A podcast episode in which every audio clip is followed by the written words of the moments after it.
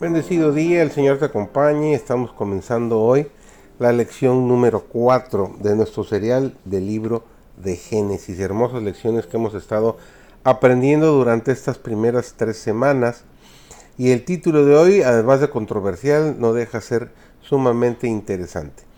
Así que entramos lleno al tema del diluvio, su servidor David González. Iniciamos nuestro estudio de hoy. En los días de Noé, el linaje humano aún conservaba mucho de su vigor original.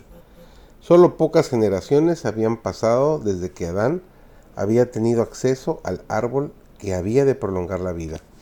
Y la unidad de la existencia del hombre era todavía el siglo.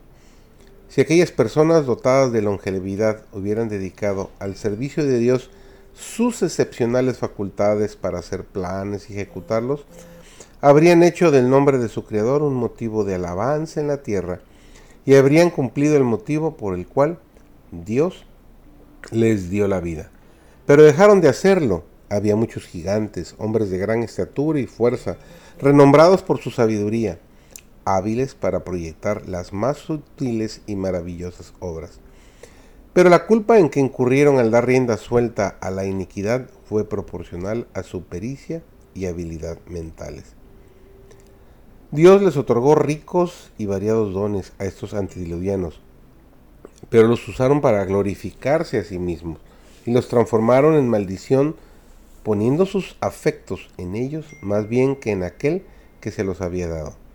Emplearon el oro y la plata, las piedras preciosas y las maderas selectas en la construcción de mansiones para sí y trataron de superarse unos a otros en el embellecimiento de sus moradas con las más hábiles obras de ingenio humano. Solo procuraban satisfacer los deseos de sus orgullosos corazones y se aturdían en escenas de placer y perversidad, no deseando conservar a Dios en su memoria.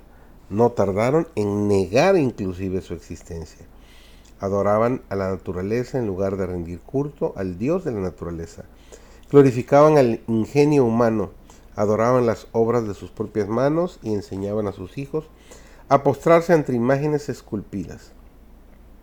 De los antediluvianos leemos, y vio Jehová, que la maldad de los hombres era mucha en la tierra, y que todo designio de los pensamientos del corazón de ellos era de continuo solamente al mal. Dijo pues Dios a Noé, he decidido el fin de todo ser porque la tierra está llena de violencia a causa de ellos. Y aquí que los destruiré con la tierra. Esto lo encontramos escrito en el libro de Génesis, el capítulo 6 y los versículos 5 y 13.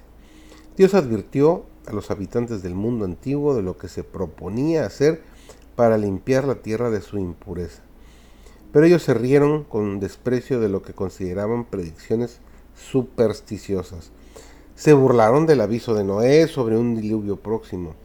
Cuando Cristo estuvo en la tierra, amonestó sobre lo que le sucedería a Jerusalén, porque el pueblo había rechazado la verdad, menospreciando los mensajes que Dios había enviado. Pero su advertencia fue desoída. El Señor nos ha enviado mediante sus embajadores mensajes de advertencia declarando que el fin de todas las cosas se está acercando. Algunos escucharán estas amonestaciones, pero la gran mayoría no les prestará atención. Así será cuando Cristo venga. Agricultores, comerciantes, abogados, fabricantes estarán completamente ocupados con sus negocios y el día del Señor vendrá sobre ellos como lazo.